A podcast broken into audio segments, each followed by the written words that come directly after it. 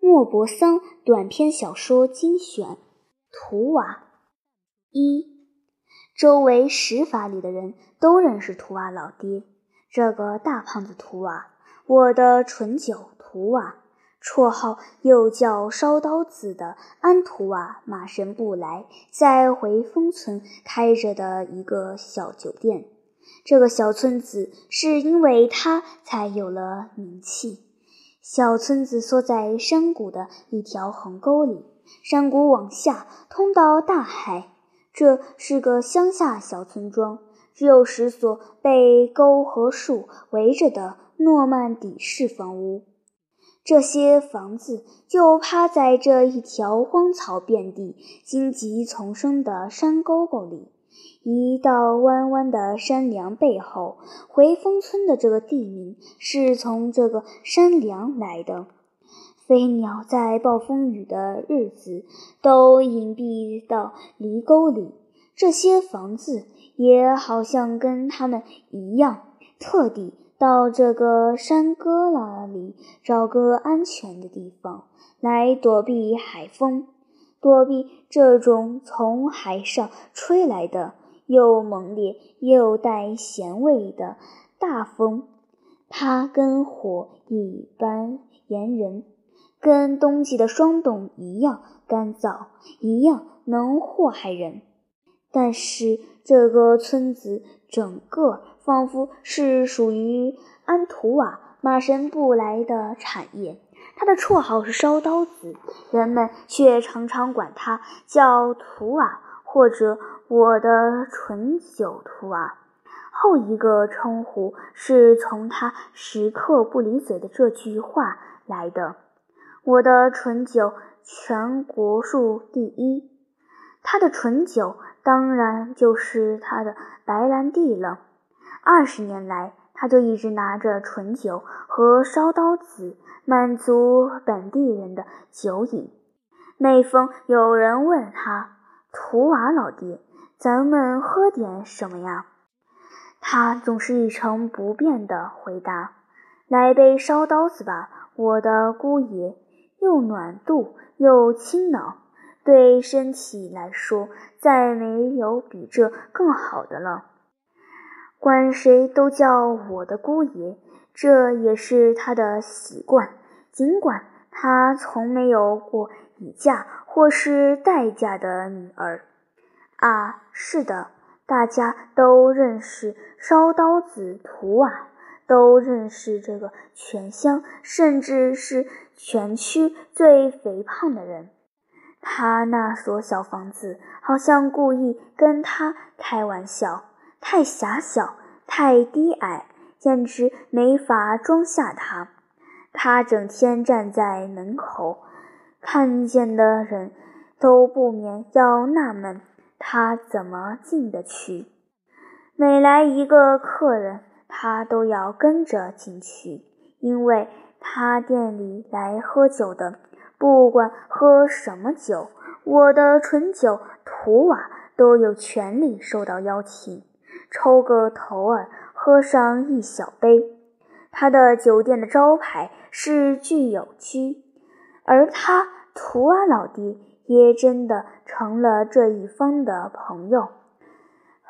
费康的蒙维利埃都有人来看他，听他聊天，乐上一阵。因为这个胖子是能够把一块墓碑也逗得大笑的。他有一套办法，能够打趣人而不惹人生气，眼睛眨眨，表示出他说。而没说的话，每次拍着大腿狂笑，招得你不想笑也得笑。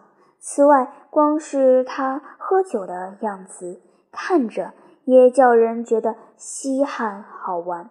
请他喝多少，他就能喝多少，并且各种酒都喝。狡猾的眼睛里还老显出一种愉快的神情。这种愉快是从他的双重乐趣产生的，既有酒喝，而且喝了也可以赚钱。当地那些好开玩笑的人，曾经问他：“图瓦老爹，你为什么不把大海也喝下去？”他回答：“有两件事是反对我做的。第一，海水是咸的；第二，先得把它装在瓶子里才能喝，因为我的大肚子弯不下来，够不着这个杯子。还有他的老婆吵架，也值得听一听，简直是一出喜剧，花钱买票看也心甘情愿。”他们结婚三十年了，每天都要拌嘴斗舌。不过图娃总是咯咯的笑。他的老婆倒是真的动气。老婆是个高大的庄稼人，走起路来像长脚狐似的迈着大步，瘦而扁平的躯体上扛着一个发怒的猫头鹰脑袋。他的时间都消磨在。养鸡上，他在酒店后面的小院子里养着鸡。他专长于把母鸡养得又肥又胖，在当地是很有名的。费康的大户人家请客，为了饭菜有滋味，总得吃上图瓦婆婆喂养的一只鸡。不过，他天生脾气很坏，对什么都看不上眼。他对全世界都很反感，特别憎恨的是她的丈夫。他恨他老是欢天喜地，恨他名声大，对他身体好，恨他肥胖，因为他什么事不干就赚了钱，他就骂他是废物。因为他能吃能喝，抵得上十个平常人，他就骂他是酒囊饭桶。没有一天他不怒气冲天的这么说。长成这个样子，搁在猪圈里不更合适吗？这一身肥油，看着就叫人恶心。他还常常冲着他的脸大声喊叫：“等着吧，等着吧。”咱们会瞧见出什么事的，咱们会瞧见的。又肿又胖，早晚跟装粮食的口袋一样，撑破完事。图娃老是从心里那么高兴的嘻嘻笑着，拍着自己的肚子回答：“母鸡婆婆，我的薄板，想法子把母鸡养得那么肥吧？你倒试试看。”接着。就把袖子卷得高高的，露出他那又粗又大的胳膊。你瞧瞧这胳膊，老婆婆，这才称得上是翅膀。那些喝酒的客人早已笑得前仰后翻，又是拍桌子，又是跺脚，乐得发疯，直往地下吐唾沫。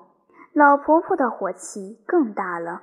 又念叨起来：“等着吧，等着吧，咱们会瞧见出什么事的。早晚跟装粮食的口袋一样，撑破完事。”在大家的狂笑声中，他气呼呼地走开了。说实在的，图瓦这个人也确实叫人看着吃惊。他是这么臃肿、肥胖、红润。气急，有这么一些异乎寻常的大胖子，死神在他们身上仿佛是在寻开心。他利用诡计、恶作剧和滑稽的阴谋，使使他慢性的毁灭工作具有极强烈的喜剧性质。图瓦就是属于这一类的大胖子。这个混蛋的死神，在别人身上是在白发、瘦削、皱纹之中，是在令人打着寒颤，说：“好家伙，他变得多厉害！”的那种不断增长的衰弱之中，显现出自己的威力。可是对图瓦就不一样了，他好像。从把他养得又肥又胖的中间得到快乐，把他变成了一个怪物奇人，给他涂上蓝的、红的色彩，吹气球似的吹他，给他一种为人健康的表象。在别人身上，死神横加在躯体上，畸形缺陷都是凄惨可悲的；而在他身上，却变得可笑、古怪，叫人散心。等着吧，图瓦婆婆不住地念叨：“会瞧见出什么事的。”二，果然出事了，图瓦中风了，瘫痪了。他们把这个大胖子的床安置在酒店隔扇后面的小屋子里，这样他可以听见隔壁人们的说话，并且还可以跟朋友说谈天说地，因为他的头脑还是清楚的，只是身体那个无比庞大的身体不能转动。不能起来，完全失去了活动能力。刚开始的时候，大家还希望他的两条粗腿能多少恢复一点力量，可是这个希望很快就破灭了。我的纯酒徒啊，只好日日夜夜都待在床上。这个床每星期都要整理一次，得四个邻居来帮忙，抓住胳膊和腿，把它抬起来，才能拍打他身子底下的草褥子。可是他仍旧高高兴兴的，不过高兴的跟以前不一样了，现在有点怯生生、低声下气的样子。当着老婆，常带小孩子的害怕心情。老婆是整天叽叽喳喳的叫着：“看看这个饭桶，看看这个废物，这个懒汉，这个胖醉鬼，真是太好了，太好了。”他并不回答，只是在老太婆背过身去的时候眨眨眼睛。在被窝里翻个身，这是他还能做的唯一工作。他管这个动作叫“往北去一趟”或者“往南去一趟”。他现在最大的消遣就是听酒店里的人聊天，听出朋友的声音的时候，也隔了隔扇跟他们聊几句。那时，他就大声喊叫：“喂，我的姑爷，你是塞勒斯坦吗？”塞勒斯坦·马鲁瓦塞尔回答：“是我啊，图瓦老爹，你又能跑了吗？”老兔子，我的纯酒图瓦回答：“跑还不行呢，可是我一点也没有见瘦，身子骨好着呢。”过了不久，他把最亲密的几个人邀请到他的卧室里。虽然眼看他们喝酒没自己的份儿，心里挺难受，但总算有人作伴了。他一遍遍地说：“不能再尝我的醇酒了，我的姑爷，这可真叫我伤心透顶，真他妈的！”别的我还能从中取乐，可是不能喝酒了，真叫我伤心。这时候，窗口就出现了图瓦婆婆的猫头鹰脑袋，她高声喊叫：“瞧瞧，瞧瞧这个啥事不做的胖子！现在得白养着他，还得像接待弄猪似的给他洗洗。”带他收拾。老太婆走开以后，有时候会有一只红羽毛的大公鸡跳到窗台上，睁着好奇的圆眼睛往屋子里张望，然后发出响亮的叫声。有时候还有一两只母鸡一直飞到床脚跟，在地面上寻找面包屑。过了不久，图瓦的朋友不再坐在酒店的殿堂里。每天下午，都径直来到这个大胖子的床前跟他聊天。图瓦这个捣蛋鬼，尽管躺下了，还能给人散心解闷。这个机灵鬼是能够把魔鬼都逗笑的，还能给人散心解闷。哎，有三个人每天都来，一个是塞勒斯坦·马鲁瓦塞尔。瘦高个子，身子跟苹果树干一样，有点弯曲。第二个是普罗斯佩·奥尔拉维尔，又干瘪又矮小，长着个耗子鼻子，狡猾机灵，不亚于狐狸。还有一个是塞泽尔·波梅尔，他从来不开口说话。可是照样能够跟大家一起作乐。他们从院子里弄来一块木板，架在床边，坐下玩骨牌。见鬼，玩得还真起劲，从两点一直玩到六点。不过图瓦老婆婆很快的就叫人无法忍受了。她不能容忍她肥胖的懒丈夫在床上玩骨牌，继续散心解闷。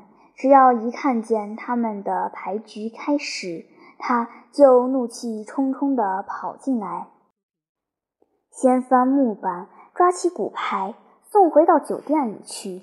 他说：“光养着这个一事不做的胖废物蛋。”已经够瘦的了，他不愿再看见他还像从前那样找乐子，那简直是故意嘲弄整天干活的可怜人。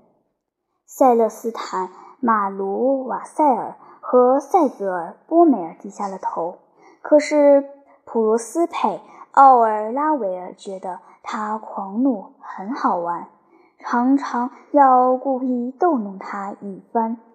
有一天，他看见比平日火气更大，就对他说：“喂，老婆婆，我要是你，你知道我怎么办吗？”他于是瞪着一双猫头鹰眼睛，死盯着他，等他说个清楚。他接着说：“你的男人老待在床上，热得跟烤面包的炉子一样。”要是我，我就叫他孵鸡蛋。他一下子愣住了，心想他是在跟他开玩笑，一面打量着乡下佬那张没有四两肉的狡猾的脸。他接着说下去：“那一天，我叫母亲孵蛋，那一天，我就在他这条胳膊底下。”放五个，那条胳膊底下也放五个，一样能够孵出来。孵出来之后，我就把你男人的小雏鸡抱给你的母鸡，让它去抚养，这样就给你添了一窝小鸡。我的老婆婆，老太婆目瞪口呆，她问道。这能行吗？能行吗？为什么不行呢？既然在一个暖箱里也能孵出小鸡来，当然就可以放在一张床里孵了。这番道理深深打动了他，他气消了，心里想着这事，走开了。一个星期以后，他兜了满满一围裙的鸡蛋。走进了图瓦的卧室，说道：“我刚把黄母鸡和十个鸡蛋放进窝，这是给你的十个，你要留神，别压碎了。”图瓦十分惊慌，问道：“你要干什么？”他回答：“我要你孵鸡蛋，你这个废物。”他先是大笑。后来，因为他一个劲儿坚持，他生气、反抗、坚决反对，把鸡蛋搁在他的胖胳膊底下，借他的体温来孵小鸡。可是老太婆勃然大怒，说：“你不给我孵小鸡，就甭想吃烩肉。咱们走着瞧吧。”图瓦有点惶恐，不再回答。他听见钟打了十二点以后，叫道：“喂，老太婆，汤煮好了吗？”老太婆从厨房里嚷道：“汤吗？没有你的份。”懒胖子，他以为他是说着玩的，就等着。后来就央告哀求，开口骂了。他绝望地往北去一趟，往南去一趟，拿拳头捶墙。最后，他只好听命，听凭老太婆，把五个鸡蛋塞进被窝，贴在身子的左侧。他这才吃上了他的汤。朋友们来了，都以为他的病重了，因为他的神气很古怪，样子很尴尬，跟每天一样。他还是玩骨牌，不过图瓦好像一点也不感兴趣，并且伸手的时候慢得要命，十分小心。你的胳膊被捆住了。奥尔拉维尔问：“图瓦问道，我肩膀上似乎有点发沉。”这时候，忽然听见殿堂里有人进来，玩牌的人都不说话了。进来的是村长和他的助理，他们要了两杯醇酒，就谈起本地的公事来，因为他们说话声很低。烧刀子，图瓦想用耳朵贴了隔扇听，忘记了鸡蛋。来了一个，突然往北去一趟，身子就压在一底摊鸡蛋上了。听见他的咒骂声，图瓦婆婆急忙跑了进来。她猜到了这一场灾祸，猛地一下子把被窝揭开。他先是站着不动，看了粘在他男人内部的一片黄膏药，愤怒得透不过气来，话也说不出来。接着，他气得浑身哆嗦，扑到摊子身边，在他的大肚子上使劲捶打，就跟他在池塘旁边捶衣服一样。他的双手好像兔子击鼓似的，两只爪子一上一下，起落得很快，发出一种低沉的响声。图瓦的三个朋友吓得喘不过气来，又是咳嗽，又是打喷嚏，又是喊叫。那个大胖子吓昏了头，一面抵挡老婆的攻击，一面还得多加小心。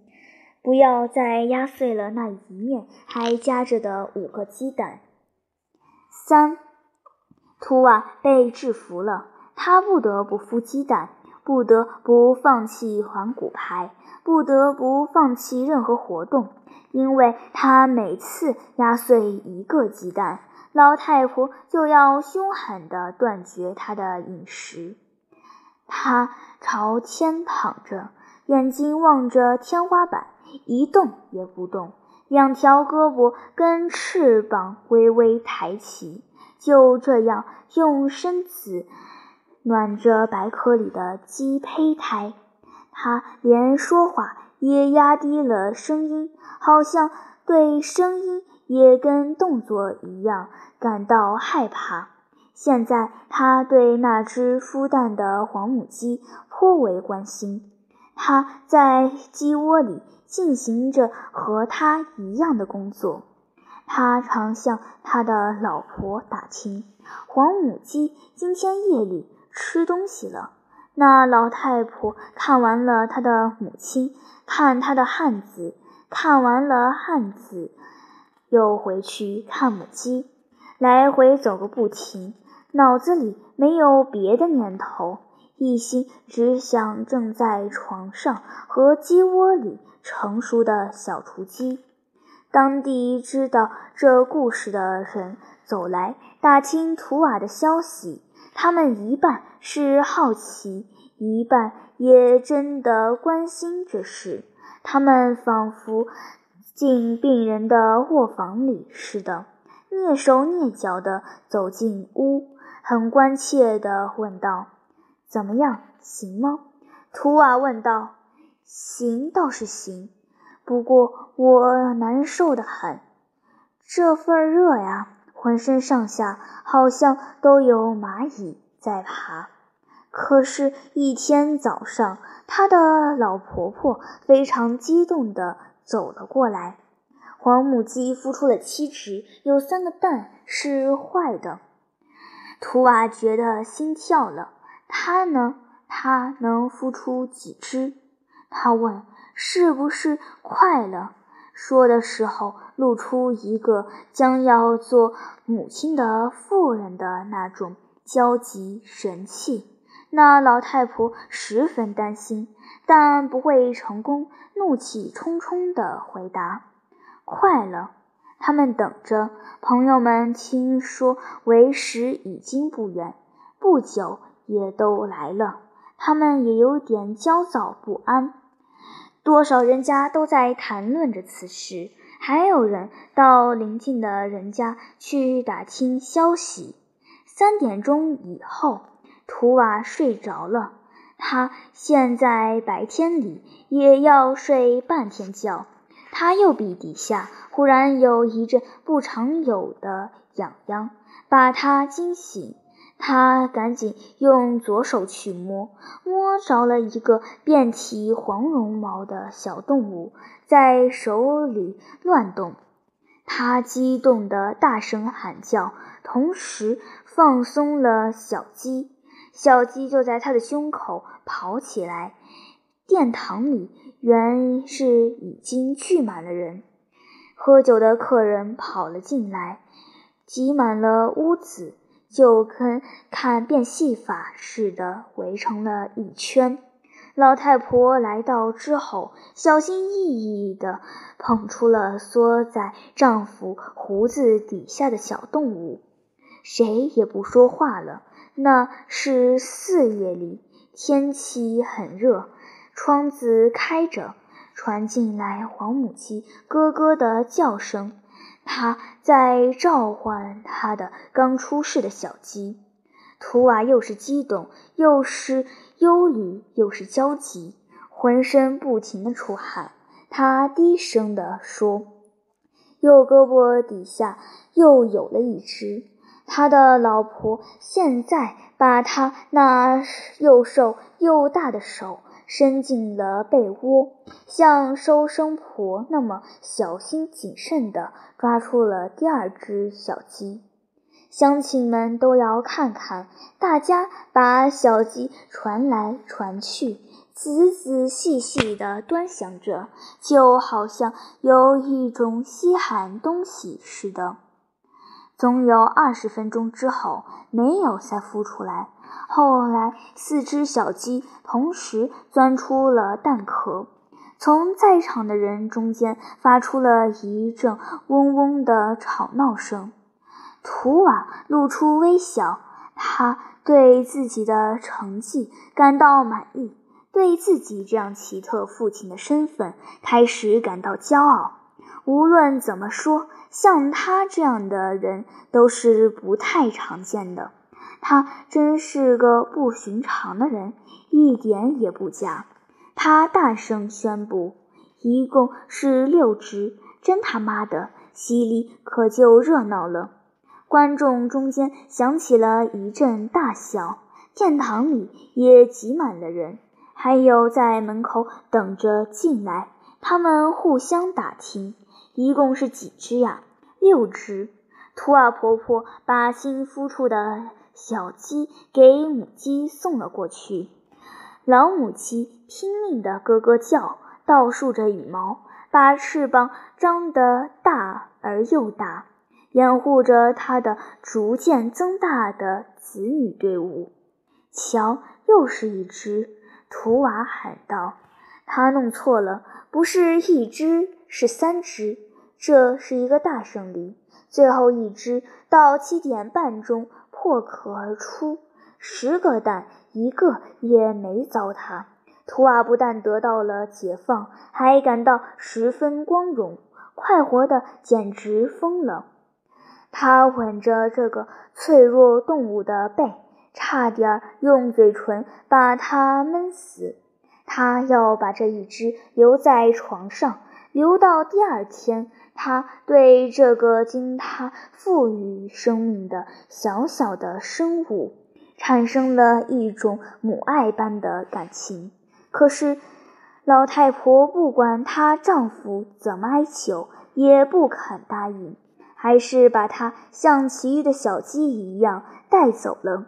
观众都快活非常，谈论着这件大事，走散了。奥尔拉维尔留在最后。他问道：“怎么样，图瓦老爹？红们第一只鸡的时候，可得请我啊，请不请？”一想到红嫩鸡块，图瓦的脸上泛起光彩。这个大胖子回答：“当然得请你，我的姑爷。”